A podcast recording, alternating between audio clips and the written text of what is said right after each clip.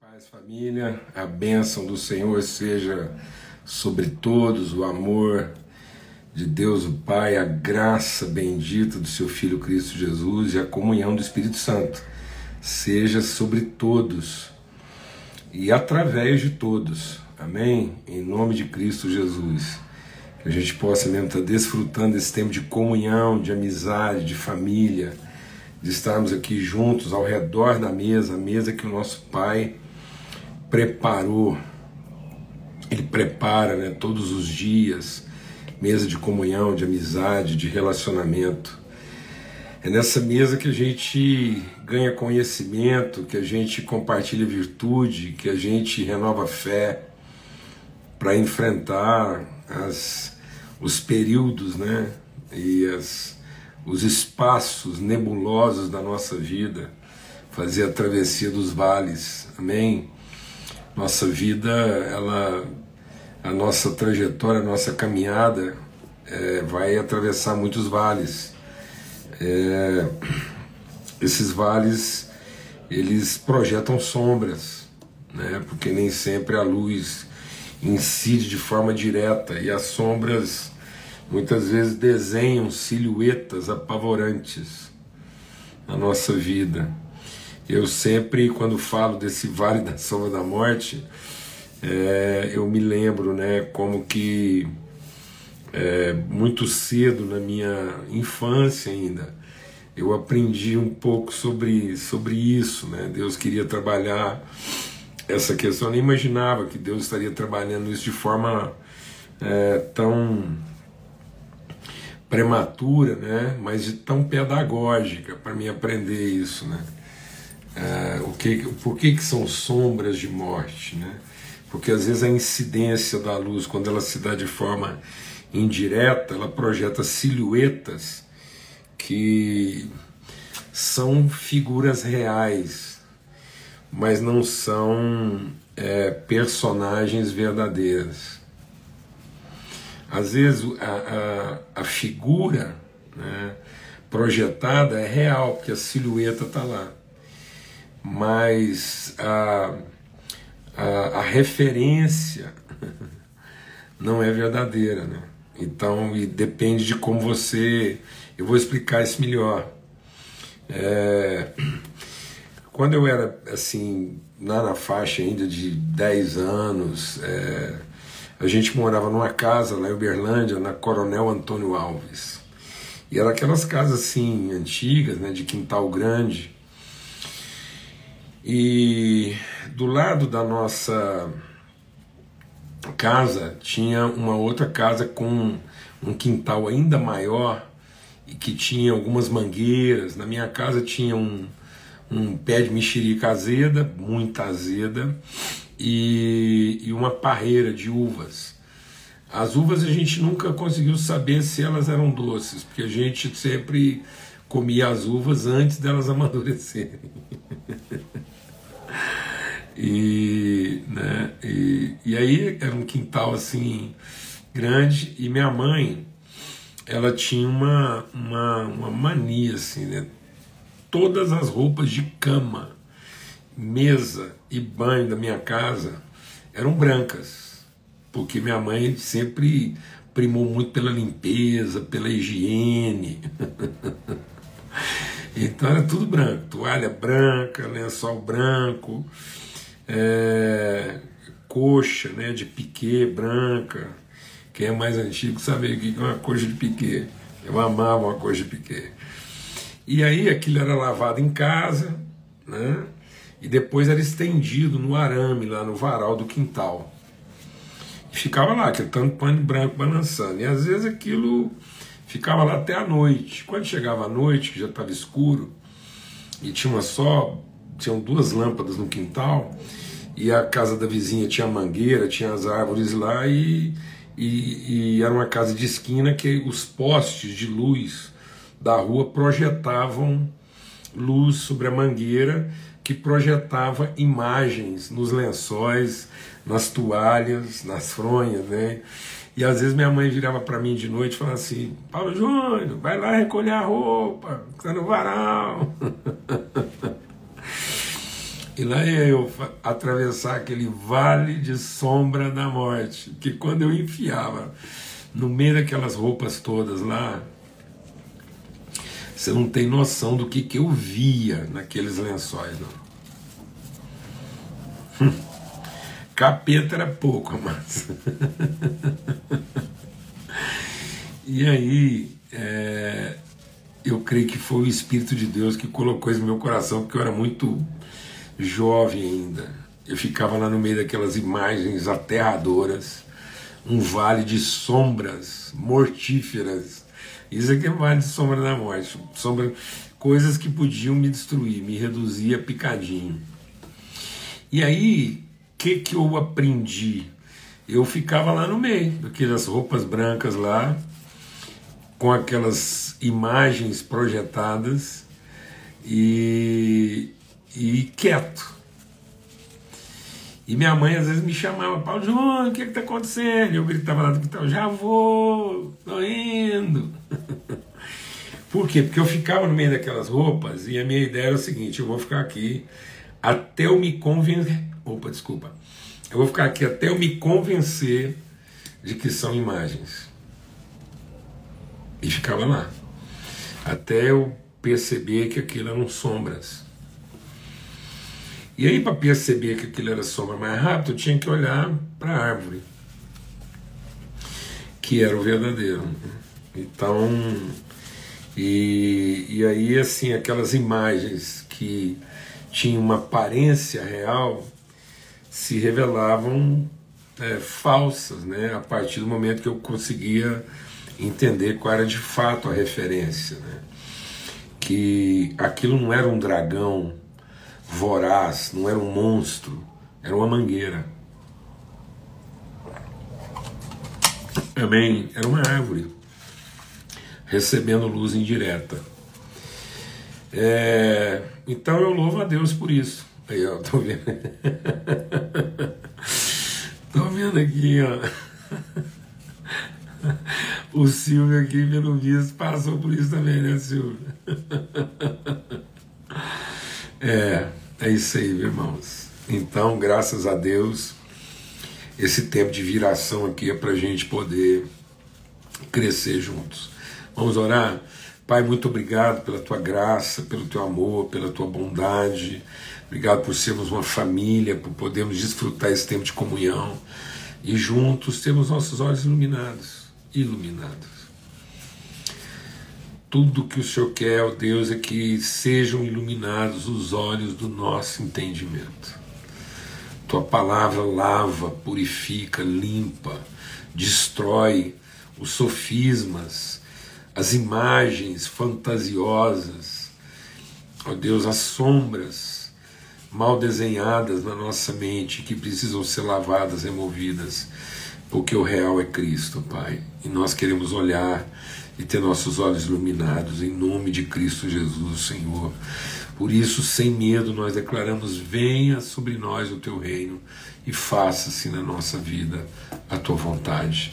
Em nome de Cristo Jesus, o Senhor. Amém e amém. Graças a Deus. Amém. Eu vou tirar aqui o, os comentários. A gente está meditando aqui né, sobre a partir daquela reflexão lá do, é, do princípio da purificação pelo fogo. A gente está compartilhando aí de segunda e vamos até sexta-feira, falando sobre a questão do batizado, né, do batismo com o Espírito Santo e com fogo, anunciado, proclamado lá pelo João Batista.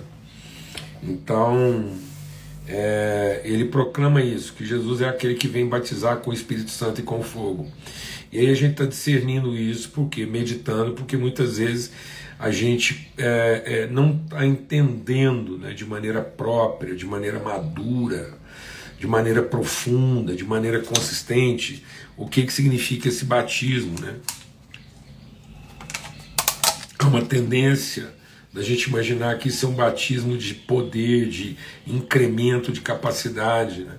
e não um batismo de testificação, de testemunho, de transformação de consciência. Muitas vezes a gente pensa que o batismo do Espírito Santo vai me trazer uma, um sentimento de mais capacidade, né? e não uma consciência inabalável de identidade. Então, o batismo no Espírito Santo não é para que eu dê testemunho de uma coisa que eu observo, mas o batismo do Espírito Santo é para que eu seja testemunha de alguém que eu conheço. Então, é uma relação.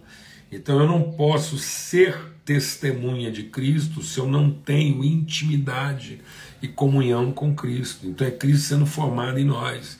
Então, o batismo nos leva a dar testemunho de quem nós somos em Cristo e não do que nós podemos em Deus.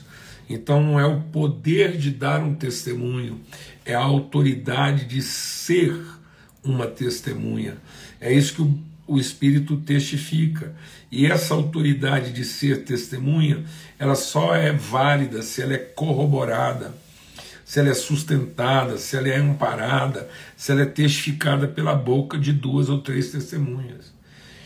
Então, sem a comunhão, sem o testemunho da comunidade, sem alguém mais além de mim falando a respeito daquilo que eu sou, então é, é, esse testemunho não é válido. Mas pela boca de duas ou três testemunhas, a verdade é estabelecida a respeito de quem nós somos.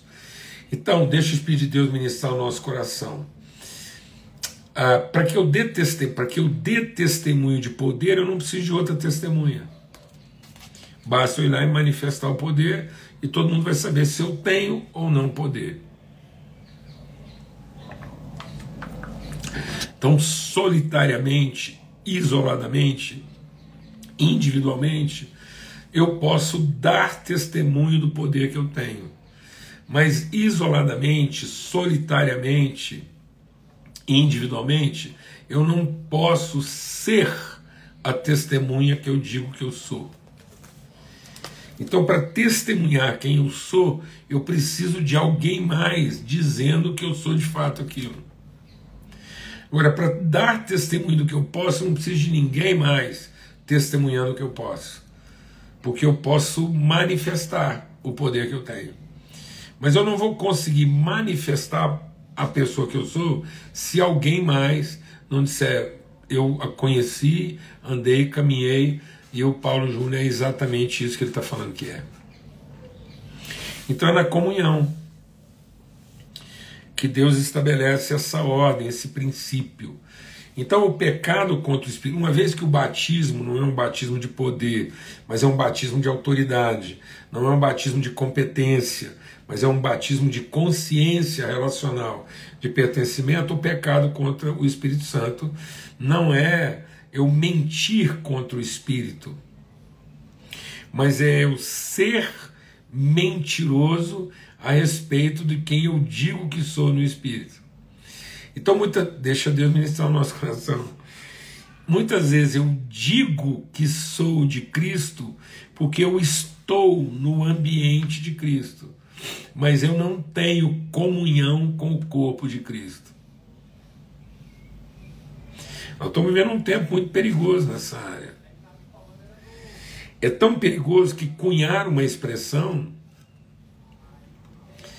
que eu não sei como que as pessoas estão conseguindo sustentar essa expressão, não. Existe um grupo de pessoas hoje autodenominado o sem igreja.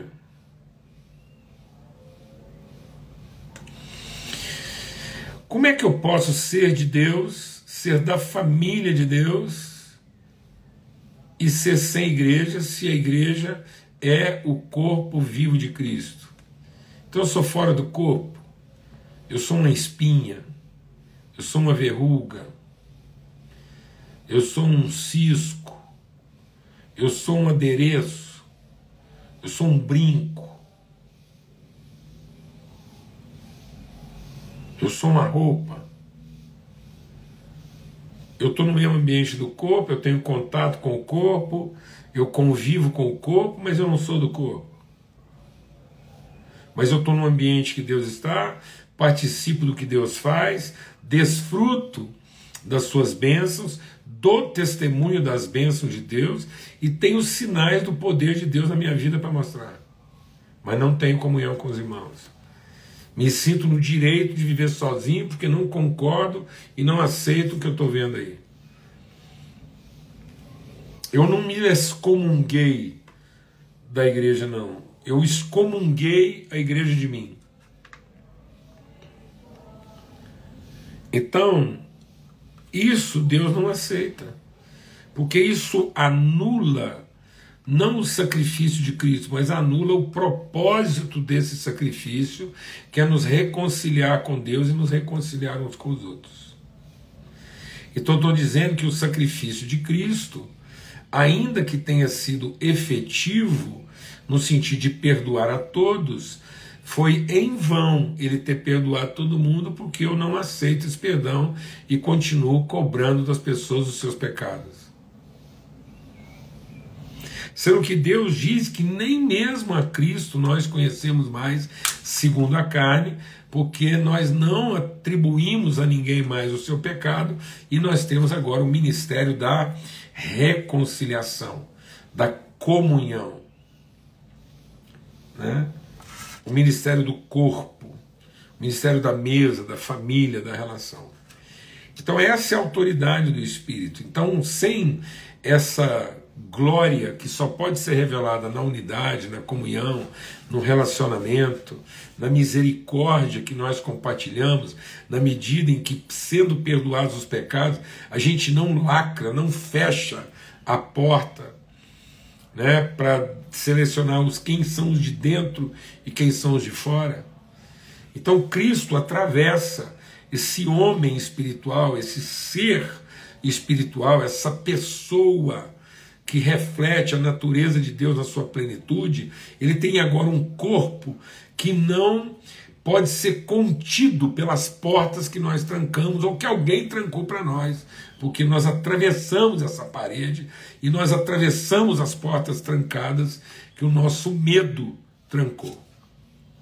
Os discípulos tinham essas portas trancadas e porque estavam com medo, e Jesus atravessa essas portas e diz: Assim como meu Pai me enviou, eu envio vocês, recebam o meu Espírito. Então, esse batismo do Espírito vem sempre contrariando essa nossa é, tendência né, de isolamento, de separação, de autoproteção, de facção, de contenda. Então, toda vez que a gente quer trancar essas portas a porta a, volta de nós e, e, e, e, criamos esses limites infernais, a palavra de Deus diz que essas portas não prevalecerão, os muros não prevalecerão. Por isso que o contexto do derramamento do Espírito, no texto que a gente leu lá do João Batista, a gente pode até ler lá de novo, vamos ler lá antes de ler o texto aqui, retomando, é para a gente. É, então aqui é, no livro de Marcos, né, ele diz assim. É, é,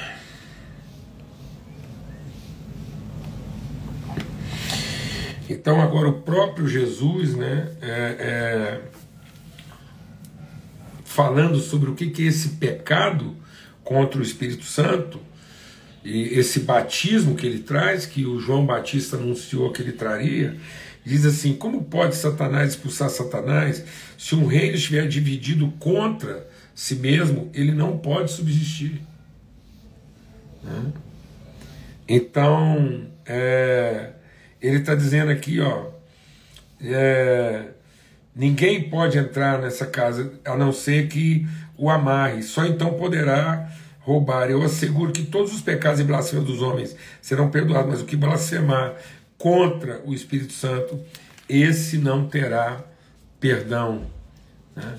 Então é nesse contexto que ele está falando, de que é, é uma mentira, é um engano é, a gente dizer que temos o Espírito Santo, mas não vivemos em comunhão com os irmãos e temos essas portas trancadas. Ele diz que quando vier o Espírito, e esse Espírito for derramado, né, todo, é, todo vale será exaltado e todo monte será aplainado. Né? Então, o que quer dizer isso? Ele vai eliminar essas divisas naturais. O que, que são as cadeias de montanhas e os vales dos rios? São as divisas naturais, são nossas separações, são os elementos que a gente usa para dizer onde começa o de um e onde termina o de outro. E a Bíblia diz que o Espírito vai eliminar essas separações naturais, ele vai derrubar o muro de litígio e de separação que havia entre nós, estabelecendo um reino de justiça. Amém, amados? E aí ontem a gente estava compartilhando sobre isso, né? E aí até faltou o som no final lá, e no fim o que, que a gente estava compartilhando? Então o nosso esforço tem que ser sempre no sentido da comunhão e não da excomunhão.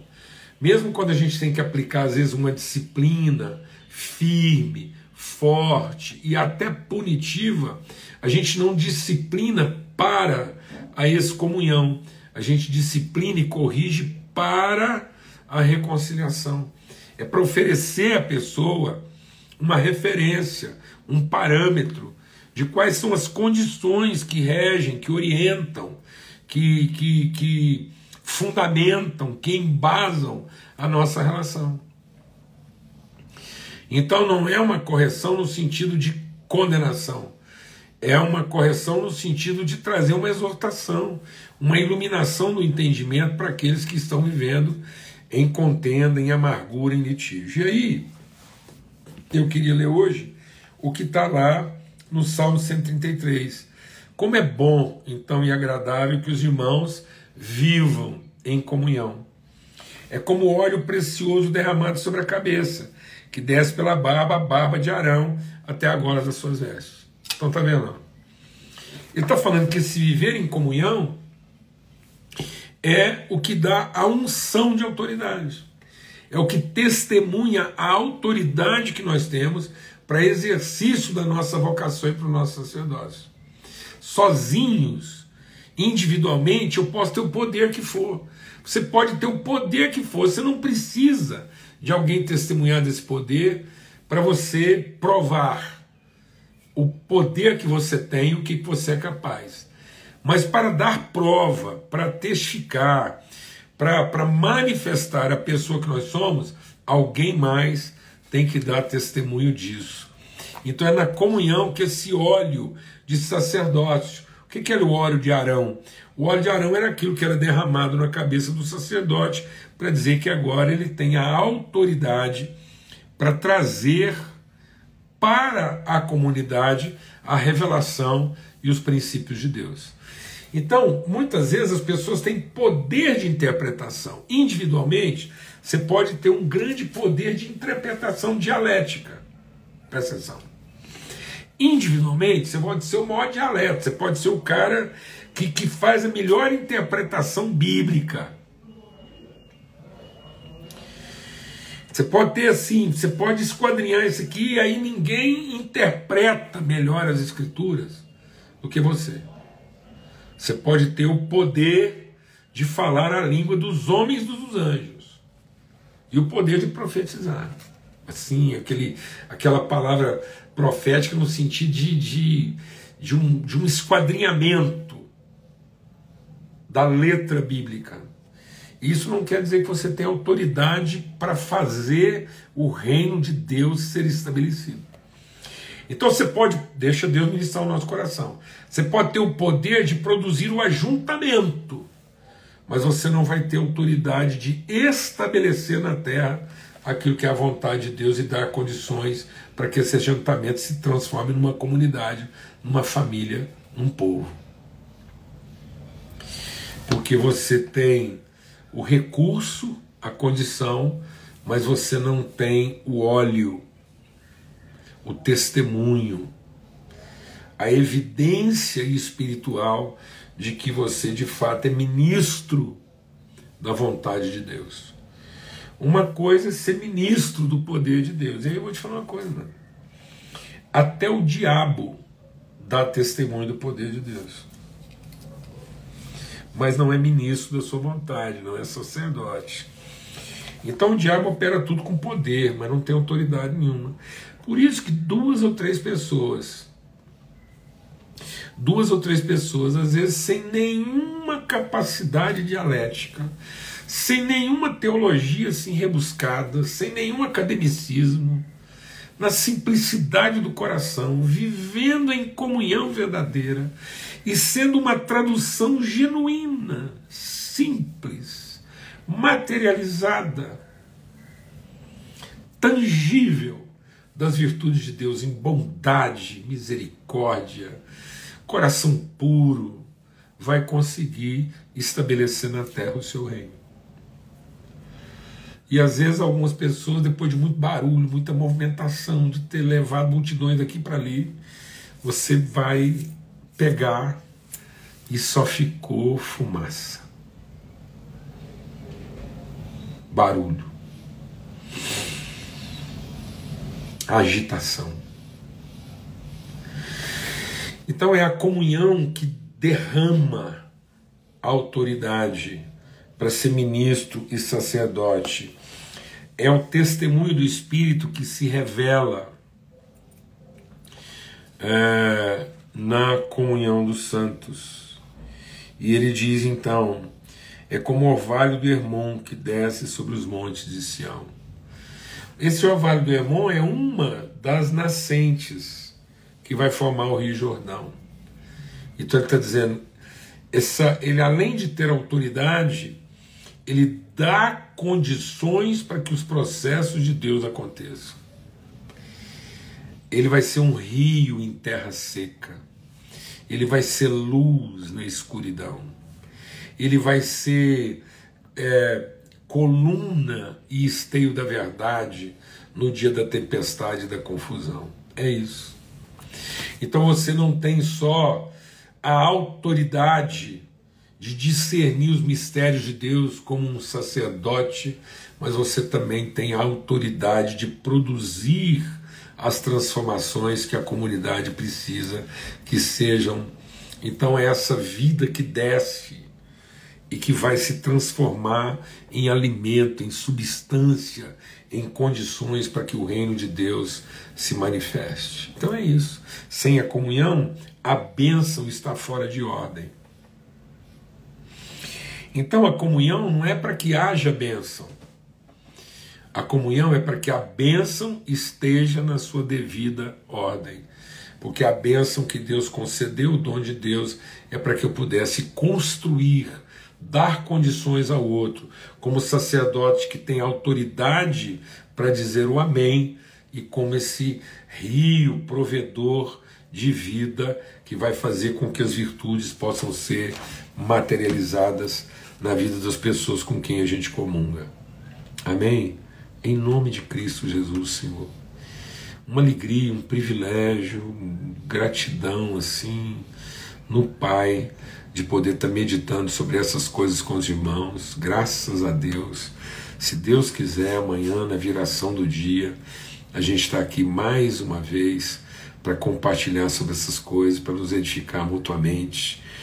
Amém? Para exercer né, de maneira prática, evidente, esse batismo espiritual na nossa vida, dar testemunho do Espírito e fazer com que é, é, as pessoas possam ser inspiradas e não resistam ao Espírito, como muitas vezes é a prática de alguns. Amém? Um forte abraço para todos, a paz de Cristo seja sobre todos e até amanhã, se Deus quiser. Fica na paz.